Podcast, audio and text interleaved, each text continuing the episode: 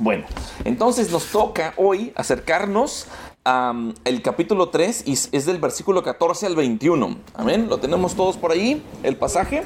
Y si no lo tienen en su Biblia, pues ahí en la guía de estudio eh, pusimos también los versículos. Los, ¿Sí lo tienen? Sí, señor. Perfecto. El tema es arraigados y qué?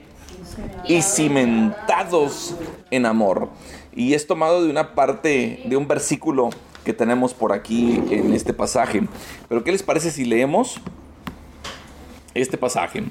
El pasaje empieza de la siguiente manera. Dice, por esta causa, doblo mis rodillas ante el Padre de nuestro Señor Jesucristo, de quien toma nombre toda familia en los cielos y en la tierra, para que os dé, conforme a las riquezas de su gloria, el ser fortalecidos con poder en el hombre interior por su espíritu para. ¿Cuál es el propósito en el versículo 17? Para que habite Cristo por la fe en vuestros corazones, a fin de que, arraigados y cementados en amor, ese es el tema, ¿verdad? Seáis plenamente capaces de comprender para con todos los santos cuál sea la anchura, la longitud, la profundidad y la altura, y de conocer el amor de Cristo que excede a todo conocimiento para que seáis llenos de toda la plenitud de Dios. Y aquel, versículo 20, precioso. Y aquel, y, dice con A mayúscula, y aquel que es poderoso para hacer todas las cosas mucho más abundantemente de lo que pedimos o entendemos, según el poder que actúa en nosotros, a Él sea gloria. ¿En dónde? En la iglesia en Cristo Jesús por todas las edades, por los siglos de los siglos. Amén. Señor, gracias por esta porción bíblica y te pedimos, Padre, que puedas hacer tú una obra de gracia en nuestra mente y nuestro corazón y poner en práctica lo que tú tienes y quieres que cada uno en particular podamos realizar. En Cristo Jesús te lo pedimos. Amén. Muy bien, la verdad bíblica, ahí está. La verdad bíblica de este pasaje es que Pablo se arrodilló ¿Qué fue lo que hizo? y también pidió la parte de las peticiones de oración, ¿no? Que todos los creyentes en la iglesia lográsemos comprender, no dice entender, sino que comprendamos, ¿no? Que comprendamos las dimensiones completas de la relación de gracia que tenemos. No es algo que tuvimos o algo que tendremos. Tenemos, está en presente, ¿verdad? Tenemos con Dios por medio de Jesucristo. Y bueno, vamos a empezar con el primer versículo, ¿no? ¿Qué postura de, oración tiene Pablo al interceder? De rodillas. De rodillas. Eh, hay muchas posturas de oración, pero en esta ocasión había algo que lo movió a Pablo a irse de rodillas, ¿no? Eh, en su opinión, en su perspectiva, ¿qué manifiesta, es, manifiesta ese tipo de postura? Humildad, ruego, respeto, sumisión. Ajá. ¿Qué dijiste por acá? Rendición. Rendición. Adoración. Adoración. ¿Qué más? Adoración. Reconocimiento, reconocerle. Reconocerle. Adoración. ¿Sabían ustedes que para los judíos, e, ellos, lo que, con la manera en que ellos acostumbraban a orar era de pie? ¿Eh? Vamos allá a Mateo 6.5. Mira, vamos a ver aquí algunos versículos. Y si alguien lo tiene, eh, lo puede leer. Mateo 6.5. Apunten también por ahí Lucas 18, 9 el 14. Yo lo tengo. Venga. 19. No seas como los hipócritas, porque ellos aman el orar de pie en las sinagogas y en las esquinas de las calles para hacer virtud de los hombres de ciertos digo que ellos ya tienen su recompensa. Hasta ahí. Fíjate bien cómo dice, cuando ores no seas, cuando Jesús está dando instrucciones de cómo orar, dice, no ores como los hypocrites, los, los hipopótamos, no, los hipócritas. Dice, porque ellos aman el orar en pie en las sinagogas y en las esquinas de las calles. ¿Para qué? ¿Por qué era la razón que ellos oraban de esa manera? Para ser visto por los Para ser visto. Oh, exacto, exacto. Debe ser una buena persona, ¿no? Sí. Vayamos ahora a Lucas 18. Este pasaje está bien interesante. Lucas 18, 9. Fíjate bien. A unos, a unos que confiaban en sí mismos, ¿qué es lo que hacían ellos? Dice, como justos. O sea, se creían ser perfectos, justos, intachables, según ellos, ¿no? Dice, y menospreciaban a los otros. No, pues qué justos, ¿no? Ellos se creían, pero los demás menospreciaban. Dijo también esta parábola. Jesús está hablando y contando esta parábola. Y lo que cuenta es esto, versículo 10. Dice, dos hombres subieron al templo a orar.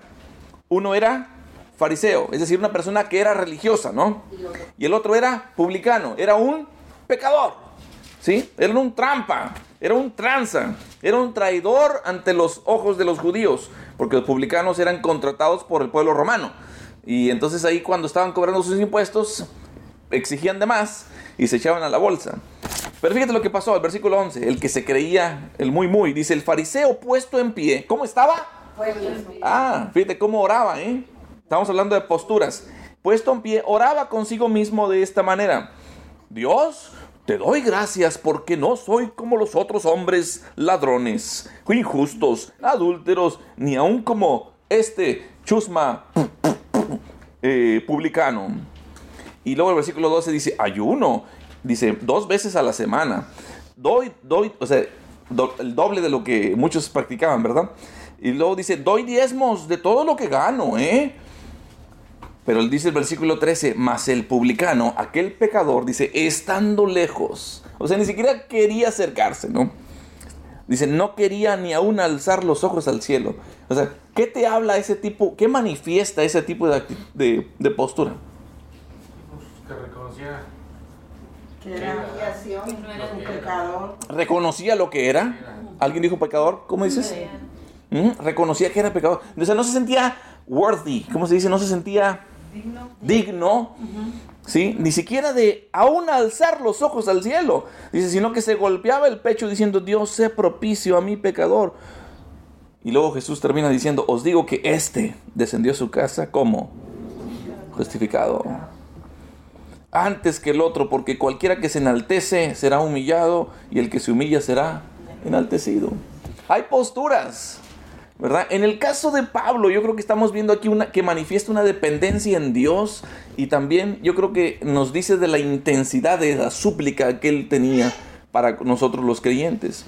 Entonces, el arrodillarse o el postrarse era una evidencia de una profunda devoción que en ocasiones especiales se puede observar que se puede hacer. No es necesario que lo hagamos arrodillados, pero seguramente habrán algunas veces en que sí nos va a mover el Señor a que de veras nos postremos y nos arrodillemos. De hecho, en la escritura, el domingo recuerdan, di una lista de pasajes donde inclusive habían otros hombres de Dios que hasta sentados también lo hacían. ¿sí? Es, esta, esta es la que importa, la postura de corazón. ¿Cómo llego yo ante Dios? ¿no? Esta es la manera en que me presento ante Él. ¿no? Entonces, eh, yo recuerdo, por ejemplo, otro pasaje precioso que se encuentra en Primera de Reyes 8.54. Apúntatelo ahí. Primera de Reyes. Primera de Reyes, capítulo 8. Y en el versículo 54 dice, Primera de Reyes 8:54, dice, cuando acabó Salomón de hacer a Jehová toda esta oración y súplica, ¿qué es lo que estaba haciendo? Oración y súplica.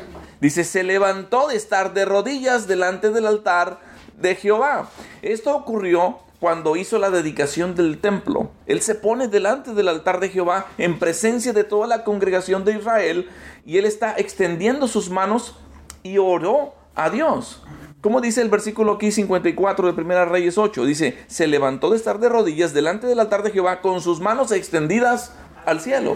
Ahí está otra postura, ¿no? Y fíjate qué curioso porque muchos hemos tal vez escuchado estos versículos o que resaltan más, por ejemplo como en el 48 de ese mismo capítulo que dice, y si se convirtieran a ti de todo su corazón y de toda su alma y oraren a ti, en el 49 dice, tú irás en los cielos en el lugar de tu morada su oración y su súplica y les harás justicia. En el versículo 50 dice, y perdonarás a tu pueblo que había pecado contra ti y todas sus infracciones con que se hayan revelado contra ti. ¿Eh? Maravilloso, te lo recomiendo para que te lo leas todo ese, capítulo de Primera Reyes 8, ¿no? Otra vez, estamos viendo aquí a, Pablo que se arrodilló y pidió a que todos los creyentes en la iglesia lográsemos comprender las dimensiones completas de la relación de gracia que tenemos por medio de Jesucristo. Amén. La siguiente pregunta está basada en el versículo 15. El versículo 15 nos pregunta aquí la guía de qué manera obtiene su verdadero nombre cada familia en el cielo y la tierra.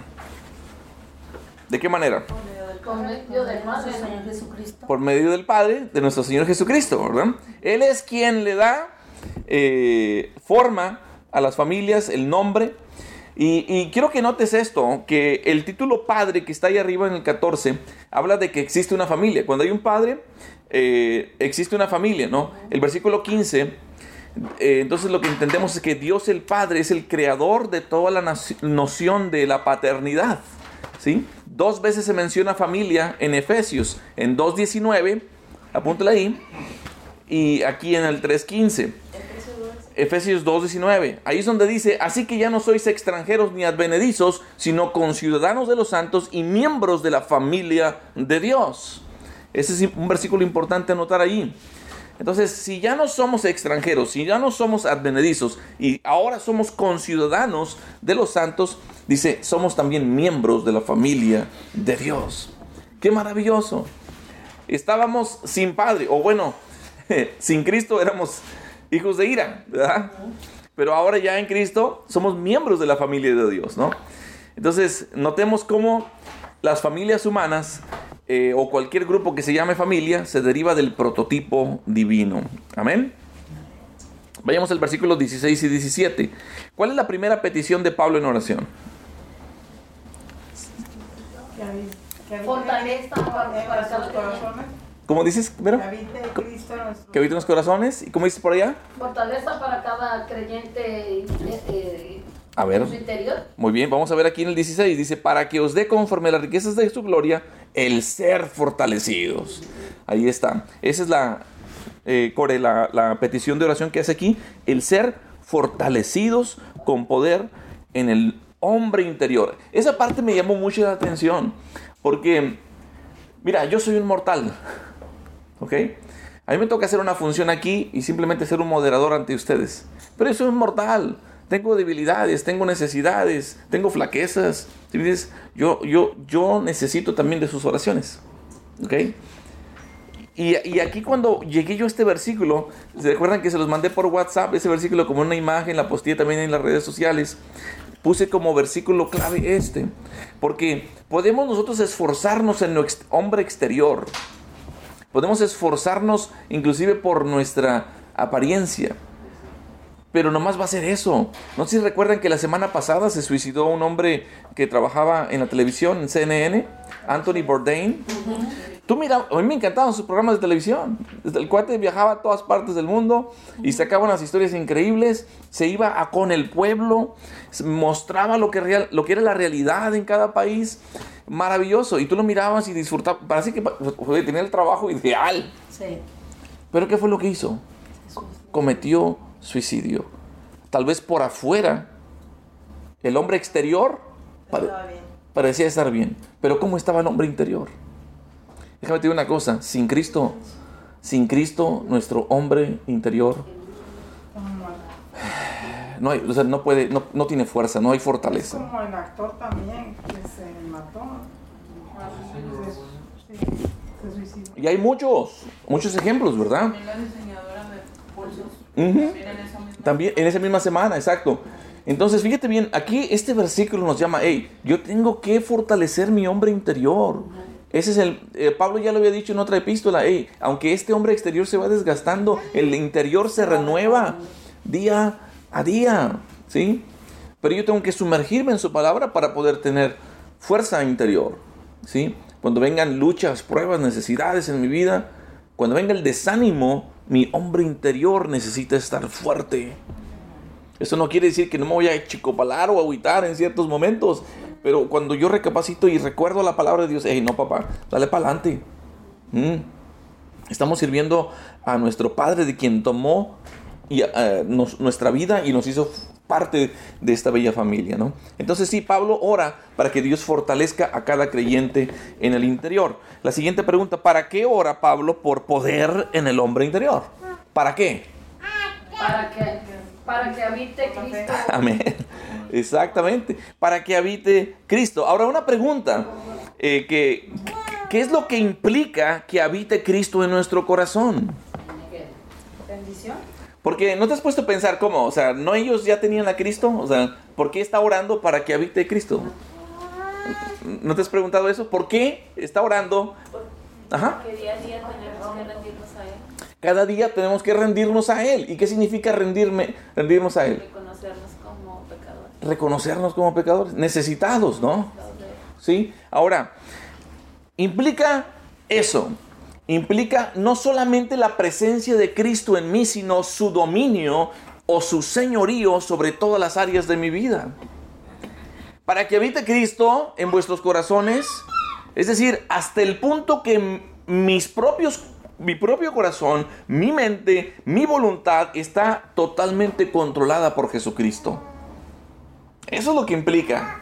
Para que habite Cristo aquí en mi corazón, mi corazón, mi mente, mi voluntad va a ser controlada por Jesucristo. Por eso es mi Señor. Señor en el griego es curios. Y, y- y- y- es decir, ahora yo hago la voluntad de mi Señor. ¿Me sigues? Eso, eso de que habite Cristo va a venir dando resultado, como lo que dice allá en Gálatas 4, 19, hasta que Cristo se ha formado en vosotros. ¿Hasta que qué? Hasta que Cristo se ha formado en vosotros. Eso es cuando está habitando Cristo en mi vida. Gálatas 4, 19. La siguiente pregunta es, ¿a dónde nos lleva la fortaleza espiritual? Porque estaba pidiendo Pablo por fortaleza espiritual. Pero ¿a dónde nos lleva? A estar arraigado. Exactamente. Fíjate bien. Dice que para que habite Cristo por la fe en vuestros corazones y luego dice, ¿a fin de qué? ¿Sí? Ahí, ahí, ahí está un propósito. Y ahí es donde me lleva a la parte del título del día de hoy, a estar arraigados y cimentados en qué? En amor. en amor. Esos dos, esas dos palabras son bien interesantes. Arraigado es una figura del lenguaje agrícola. Liz, te pido un favor, ¿puedes prender el abanico, por please? Este, o, no, no, o ya me están dando a mí los... nah. Este,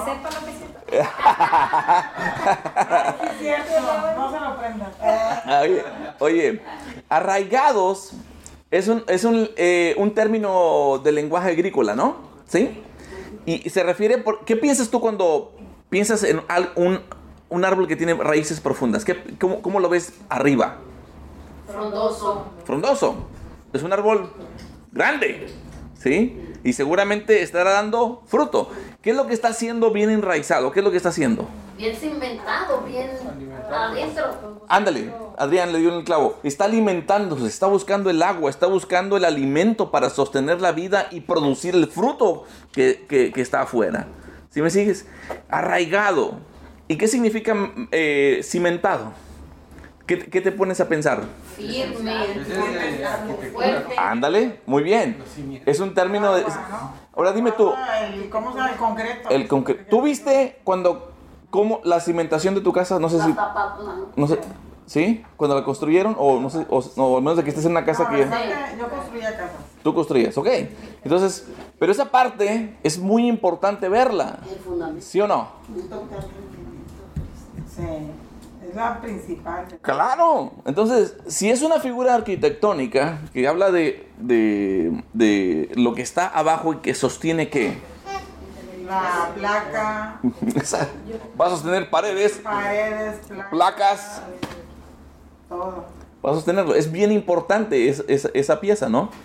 Eh, se relaciona a un edificio que tiene fuerza, que tiene solidez, que tiene permanencia, que tiene un fundamento excelente, ¿no? Entonces las raíces y los cimientos no se ven, ¿verdad que no? De vez en cuando ves una raíz que sale así, de- de este, por encimita, pero si es un árbol, está buscándole hacia abajo, ¿no? Entonces, pero su fuerza se conoce afuera. La fuerza del buen árbol lo vas a conocer por sus frutos. ¿Sí? Y el edificio lo vas a conocer cuando viene una tormenta, porque va a permanecer. Entonces nosotros, los cristianos, los creyentes, debemos tener raíces profundas y arraigadas en qué? En el amor. arraigados y cimentados en amor. ¿Sí? Tremendo, ¿no? Eh, ¿Qué ilustración nos está dando aquí Pablo? ¿Algún comentario al respecto? ¿No? ¿Alguna queja? ¿No? Muy bien. Entonces, vamos al versículo que 18. Ándale. ¿Cuál es la segunda petición de Pablo? Con la comprensión de la magnitud de, de nuestra relación de gracia con Él. Ser Capaces de capaces. capaces de comprender, La magnitud. de comprender la magnitud de nuestra relación de gracia con Él. O sea, yo quiero que entienda, yo estoy orando a Dios y me arrodillo, o sea, me llevó esta petición de oración a las rodillas para que Jesús conozca la magnitud de esta relación a la que entró Él por la gracia de Cristo. Amén. Amén. Para que Samuel sepa qué tan grande es esta relación. Pero tienes que comprenderla, Víctor, Samuel, Jesús, Adrián, todos, que- Alviso, todos los que estamos aquí. Amén. Ahora, tenemos por aquí Las las, cosas que tenemos que medir, ¿verdad? las dimensiones de la gracia. Dice el versículo 18, Ay, gracias. Seáis plenamente capaces de comprender con todos los santos cuál sea la anchura, la longitud, la profundidad y la altura. Otra vez, tenemos que medir algo, ¿no? Ahora, medir el amor de Dios o la gracia de Dios es imposible, pero sí nos da esta ilustración una idea de qué tenemos que medir. ¿Alguien que me pueda leer, por favor, Efesios 2, 19 al 21? Efesios 2, 19 al 21. Así que ya no sois extranjeros ni advenedizos, sino conciudadanos de los santos y miembros de la familia de Dios, edificados sobre el fundamento de los apóstoles y profetas, siendo la principal piedra del ángulo Jesucristo mismo, en quien todo el edificio, bien coordinado, va creciendo para ser templo santo en el Señor. El, el 3 con 6, por favor. Que los gentiles son coherederos y miembros del mismo cuerpo, y copartícipes de la promesa en Cristo Jesús por medio del Evangelio. Entonces, ¿de qué nos está hablando esto? Que si ponemos en contexto este pasaje que estamos leyendo, la anchura viene siendo la amplitud de la gracia, viene siendo la amplitud del amor de Dios. Es decir, nos incorporó a nosotros los pecadores, tanto a los judíos como los gentiles, para que formemos esta familia de Dios, para que formemos la iglesia. Fíjate bien, Él está incorporando, es tan ancha la gracia y el amor de Dios para poder incorporarnos a formar la iglesia. Entonces, eh, sigue la longitud. ¿Alguien puede leer Efesios 1.4? Dice, según nos escogió en Él antes de la fundación del mundo, para que fuésemos santos y sin mancha delante de Él. Entonces, fíjate bien, ahora la, longitud de la gracia y el amor de Dios es que seri- eh, sería que fuéramos o fuésemos escogidos, elegidos desde antes de cuándo? O sea, desde antes ya tenía a Cor en mente, ya tenía a Lupita en mente, ya tenía a Sonia, a Jesús, a Adrián y al otro Adrián, ¿sí? a Samuel, a Jerry, ya, ya, nos tenía a Claudia, Josefina, a, Mirna, ¿quién falta? Jocelyn, ¿sí? Ya nos tenía a, a Lisa, ya está escondida atrás, ¿sí? También a ti, desde antes de la, de la, de la fundación del mundo. Ahí está la longitud. Y no solamente eso, sino a los que vienen ahora en el futuro y que también serán redimidos. La longitud. Esa es la lección que va a continuar por siempre, por los siglos venideros. En otras palabras, la duración de la gracia es desde la eternidad hasta la eternidad. ¿Sí? Ok, vamos a medir ahora o intentar medir la profundidad. La profundidad. ¿Alguien puede leer, por favor, Efesios 2 del 1 al 3?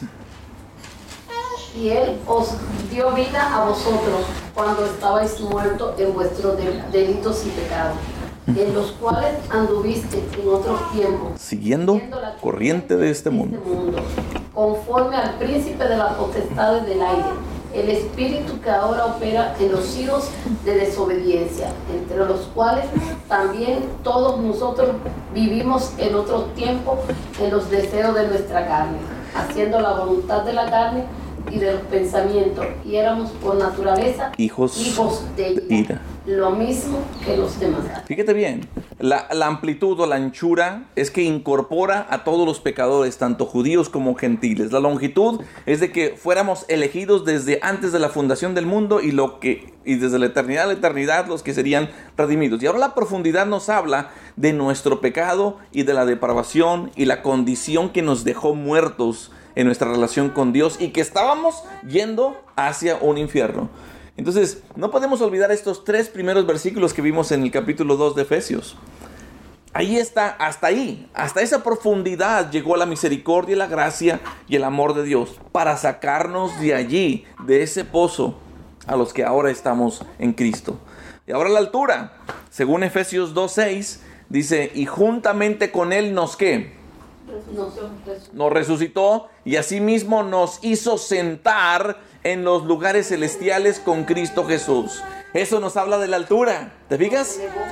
¿Cómo estábamos en, en el, en lo profundo a causa de nuestro pecado? Y ahora nos hace sentar en los lugares celestiales. Ahí es donde está la altura de la gracia y del amor de Dios. Increíble, ¿no? Si vamos a ver este versículo, vamos a leerlo dentro del contexto del libro de Efesios. Y esto es lo que nos está revelando la palabra el día de hoy. ¿Alguna vez habías visto de esta manera este, este, este versículo?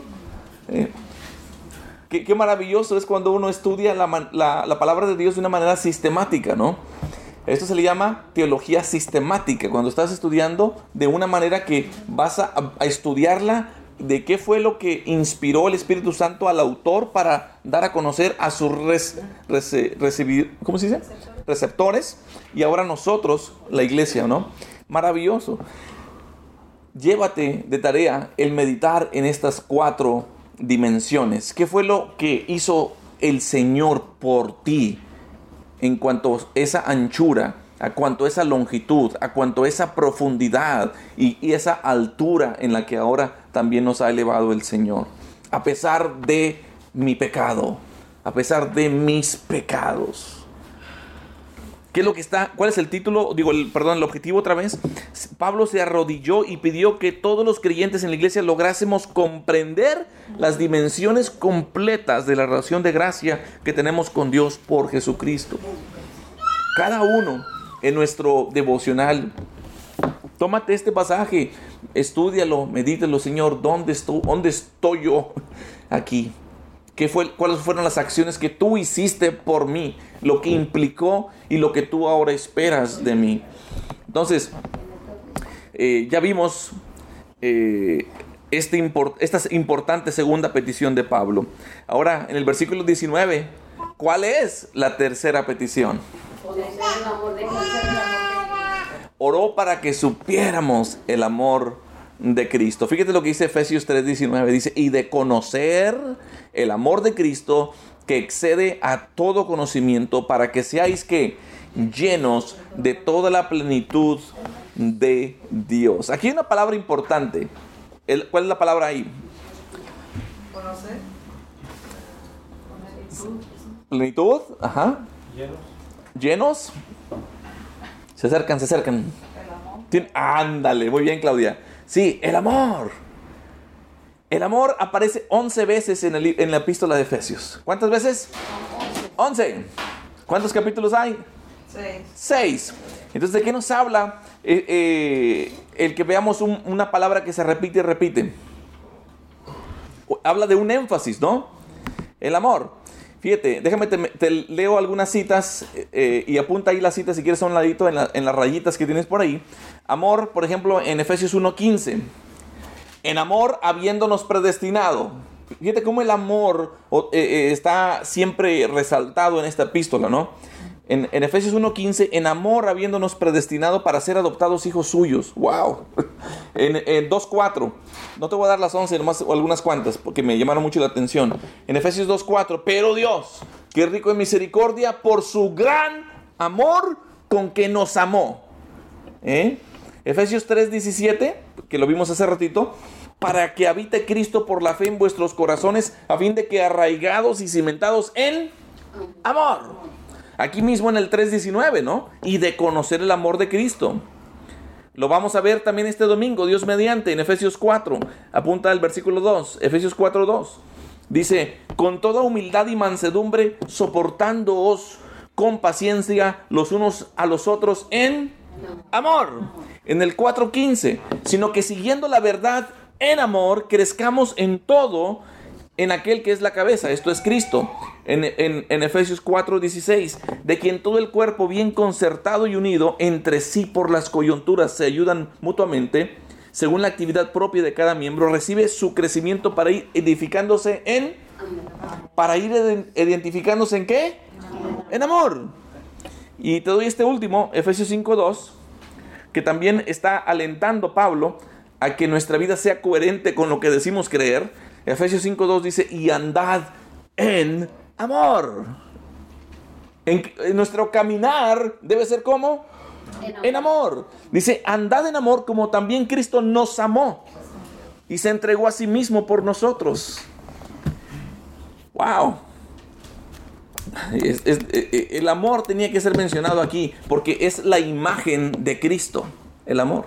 Y Dios es amor. ¿Y qué creen?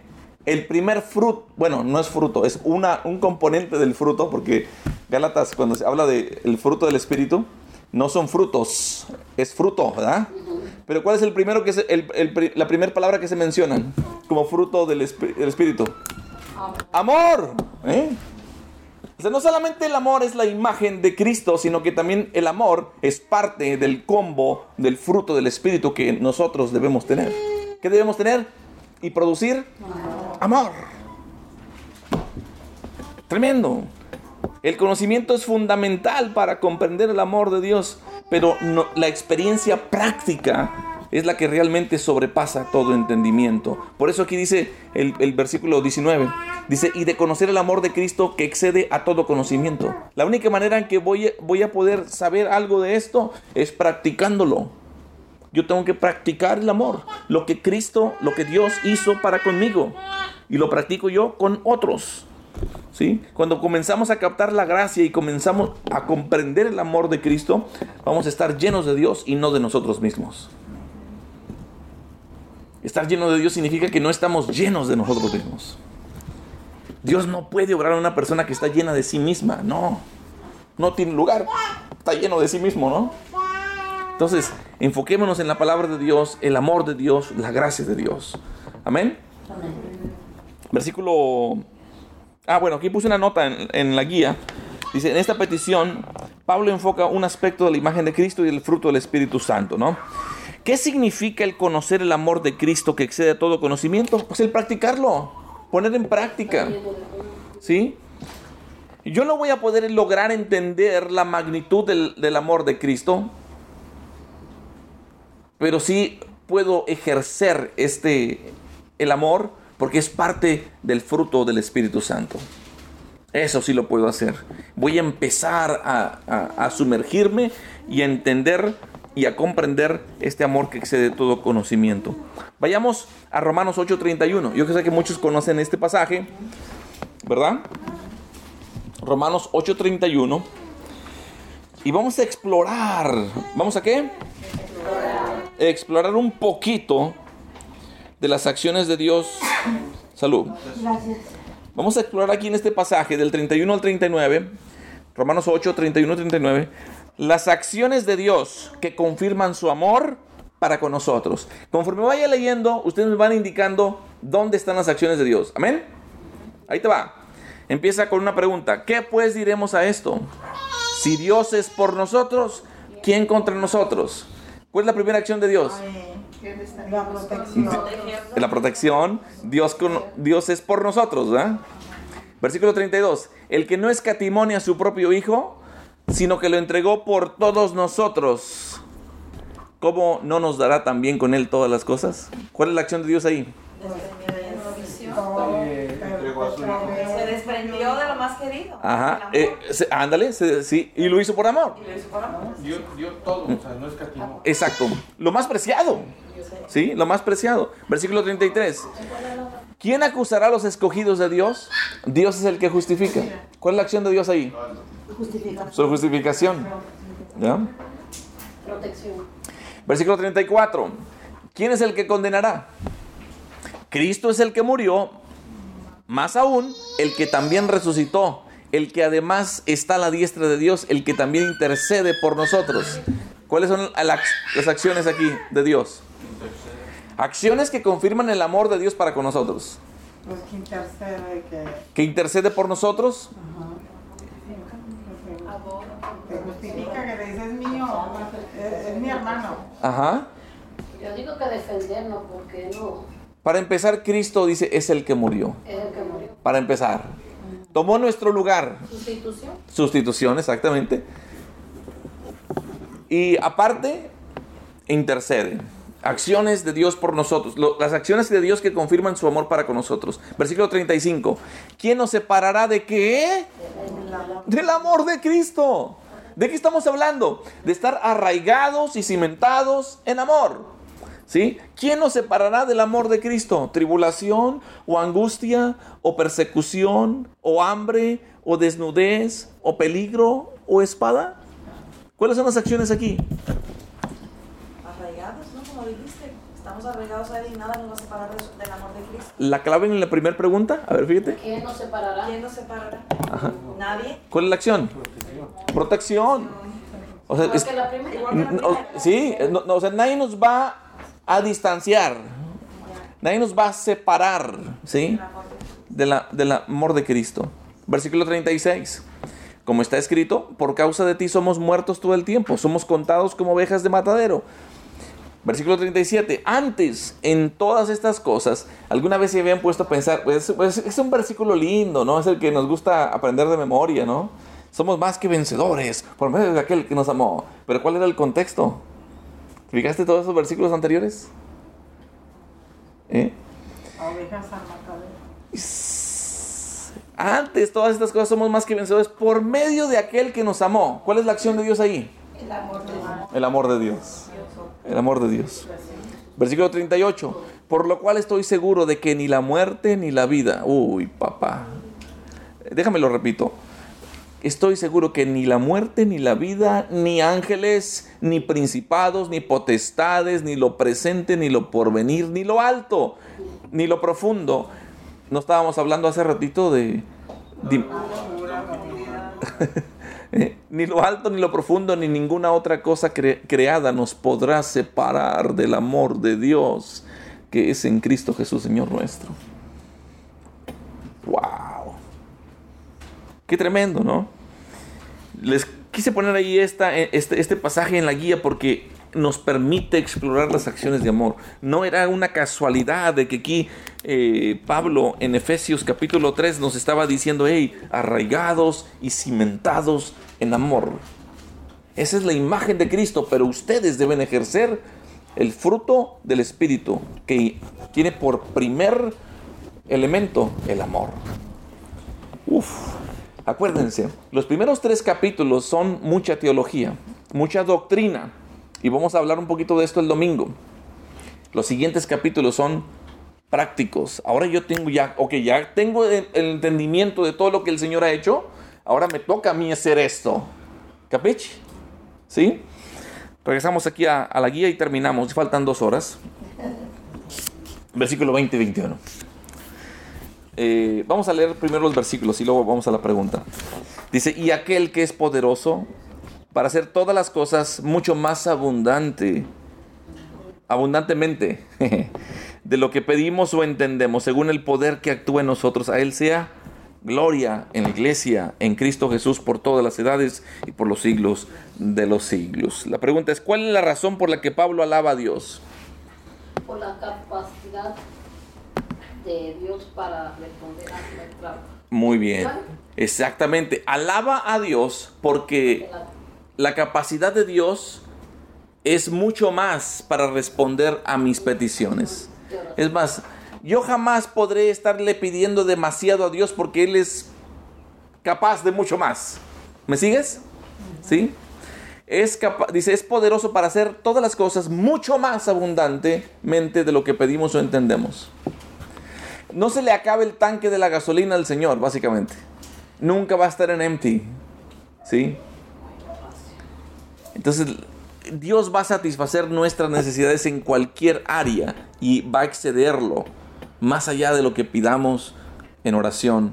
Es más, más allá de lo que podamos concebir, en nuestra mente inclusive. Amén.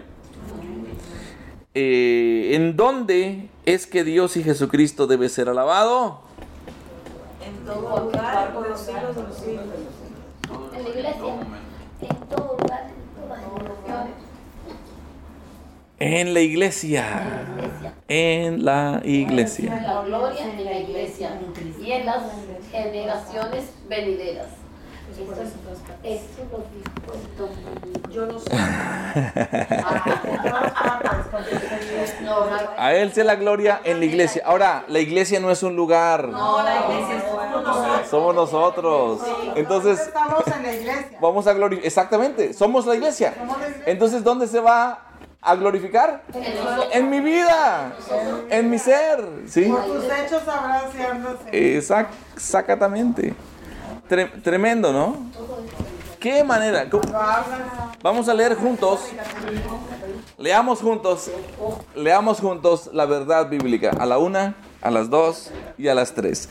Pablo se arrodilló y pidió que todos los creyentes en la iglesia lograran comprender las dimensiones completas que tenemos con Dios por medio de Jesucristo. Terminamos con este canto.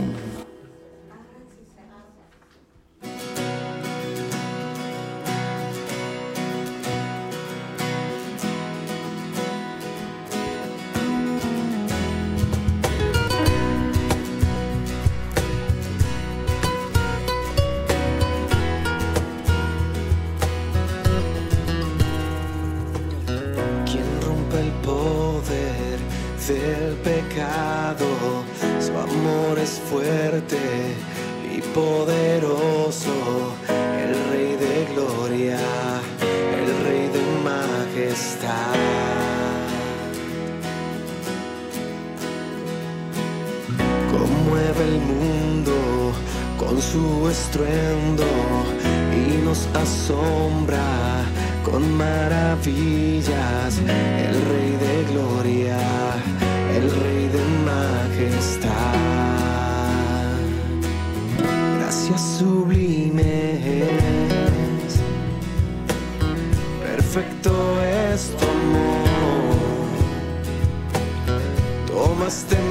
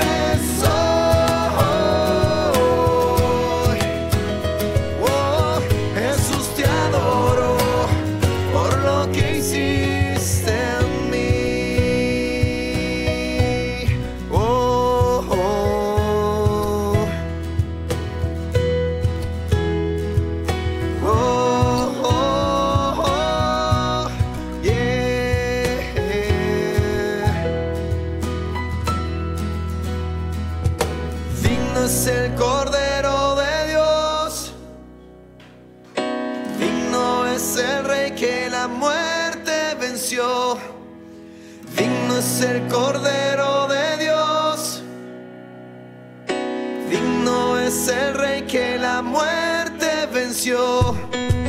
Digno es el Cordero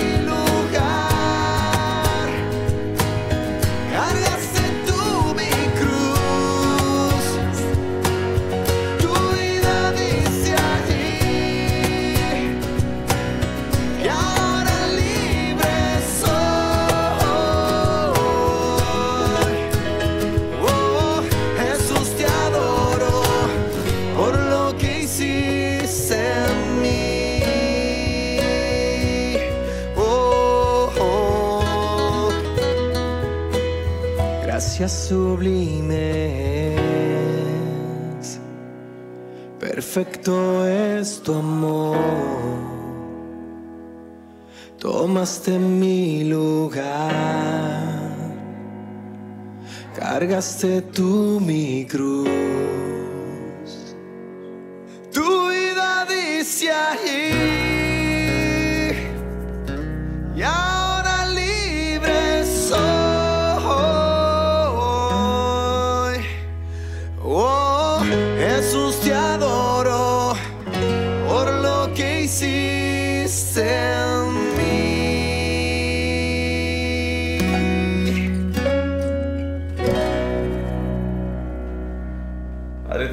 gracias en esta noche. Será imposible en esta tierra poder nosotros humanamente poder dimensionar la magnitud de tu gracia y de tu amor. Pero hoy queremos darte gracias, Señor, porque fuiste a la profundidad. Inclusive, Señor, fuiste también hacia atrás. En tu anchura, Señor, desde antes de la fundación del mundo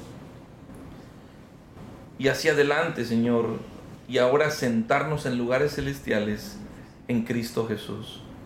Señor, gracias, gracias, Señor. Permítenos que tu palabra ahora vaya produciendo el fruto en nuestra vida para que, como dice el versículo 21, a ti sea la gloria en la iglesia, Señor, en Cristo Jesús, por todas las edades, por los siglos de los siglos.